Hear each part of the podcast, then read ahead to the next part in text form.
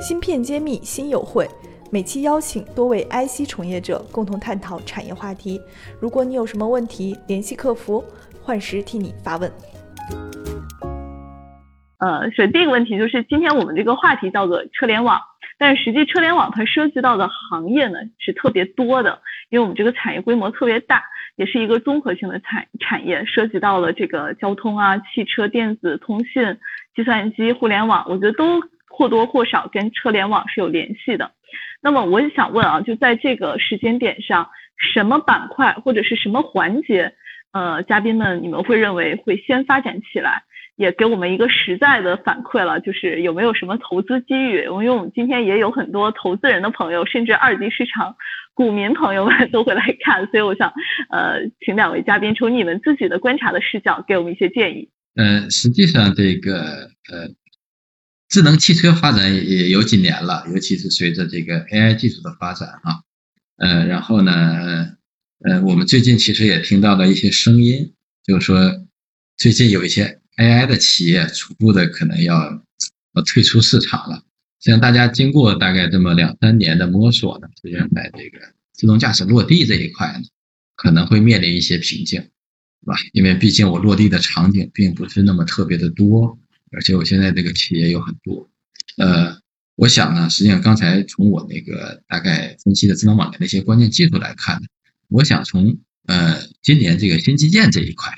呃，应该是一个比较好的一个方向。呃，那实际上从去年开始呢，我们国家在这个呃 ETC 的增量这一块，呃，大家知道去年可能从呃 ETC 的这个保有量在九千万，啊去年新增了大概有一点二亿的这个 ET ETC 整个的这个装装机的量。所以我想，随着我们整个呃 ETC 的带动啊，包括今年新基建的这个政策，呃。我想，不端的这一块，呃，包括感知，包括 MEC，呃，包括五 G 未来的一个应用啊，啊，我觉得这一块，呃，可能在今年整个大背景和趋势下，呃，会有一个比较好的一个呃落地和增长。那这一块，我想除了呃我们的这个芯片级的一些这个呃应用落地，包括还有应用级的，包括产品级的，啊，这一块我想都会有一些这个。像刚才曹总讲，嗯，具体的啊，比较有实在性的一些，我大概是这样的一个想法。嗯，好的，刚刚说到了好几个火爆的行业，那我们黄总怎么看这个事儿？嗯，我主要是从那个呃，我们的客户啊，因为我们客户遍布呃各个行业啊，从用户的这个这个这个这个动静上面可以发现，呃，这个无人配送的这个行业，呃，会先火起来啊。因为为什么？因为我们都知道，平我们现在叫一个外卖，我去点个外卖，跟我去他店里吃这个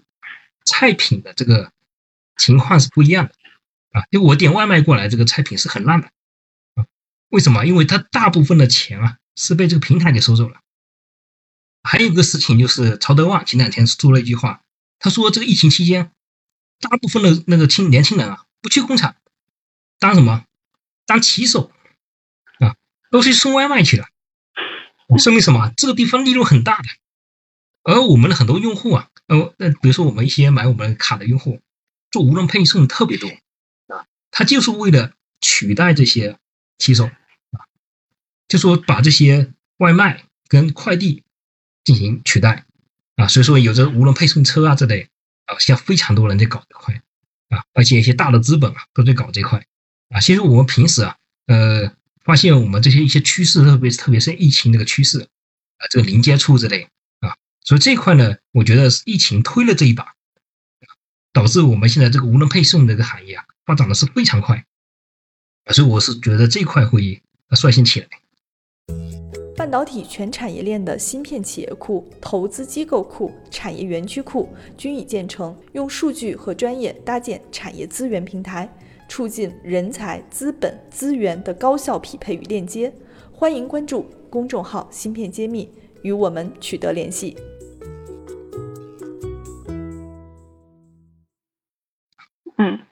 个点是非常具体的一个场景了。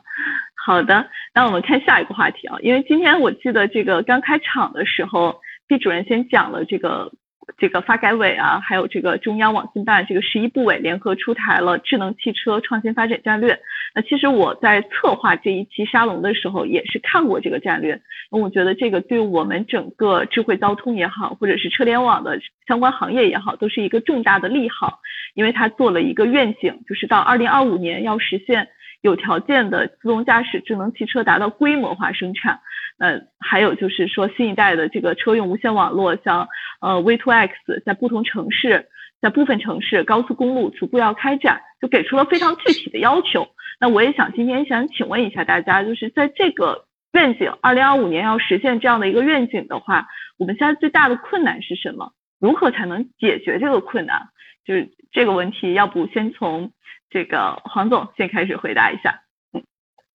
呃其实相应的，我们也是从用户的角度啊，呃，其实这个自动驾驶啊，更多的依赖于 ISU 的一个布置啊，就路边这个 ISU 啊，你如果没有布置的很很密集的话，呃，你自动驾驶的这个精确度是很难保证的啊，光靠这个定位呃跟一些这个雷达啊，其实本身也是属于那个比较危险的啊，所以说呢，呃，其实我们国家呃，如果能像去年搞 ETC 那种大规模搞一次 ISU 的布置。啊，这样子我就说明这个，呃，风口已经来了。哎，好的，好的，ETC 确实是轰起了好几家这个上市公司的市值。嗯，好的，那个季主任，您怎么看这个话题？我觉得你们在这个规则的执行的最前沿了。其实刚才提到战略啊，其实国家有一个非常重要的信号呢，就是说，呃，除了我们自主可控的这种基础呃技术的创新呢，其实另一块呢就是。非常重要的提到了我们叫跨界融合的产业生态体系。那实际上这块呢，实际上更多的就把我的我们的这个车和路，就是我们如何解决汽车、我们的通信，包括交通运输、交通管理这些跨界融合。那我觉得这是目前呢比较大的一个难题。那实际上在面临跨界过程中呢，我们会涉及到很多的技术攻关。包括数据合作，包括我们的测试验证，啊，如何我们建立这种高效的这种协同的机制？我觉得这都是我们现在呃面临的一个呃非常重要的一个问题。那具体解决呢？实际上，呃，大概我觉得哈，还是说我们呃基于国家的这个大的一个战略的布局，我们要加强整个在呃基于我们 CV2X。面向这个五 G 的一个升级，包括我们刚才讲到的边缘计算、信息安全，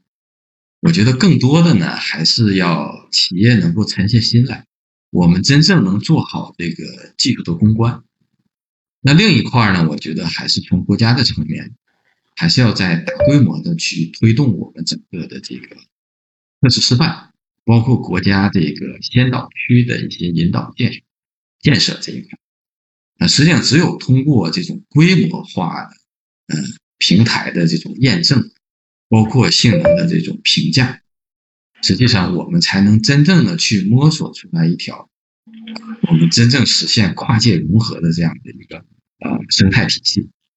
那最后，我想还是说，呃，从国家各个部委的层面，还是要尽快的去完善我们整个法规标准。包括产品监管的这样的一个体系，我们从上到下一起来推动，去解决这个目前面临的这个车联网的这么一个大的一个问题。嗯，所以两位其实说的都有一个共同点，就是国家在这个呃在这个过程中是不可替代的一个角色，而且还挺重要的。我想这也就体现了我们中国在这方面的先进性啊，所以感觉还是很值得期待的。芯片揭秘，产业人自己的发声平台，科普前沿信息，剖析科技赋能时代，推动新技术的认可与应用，致力于以细分领域专业化的深度服务，推动芯片产业人才、资本与技术的融合。喜欢就点赞转发支持下我们。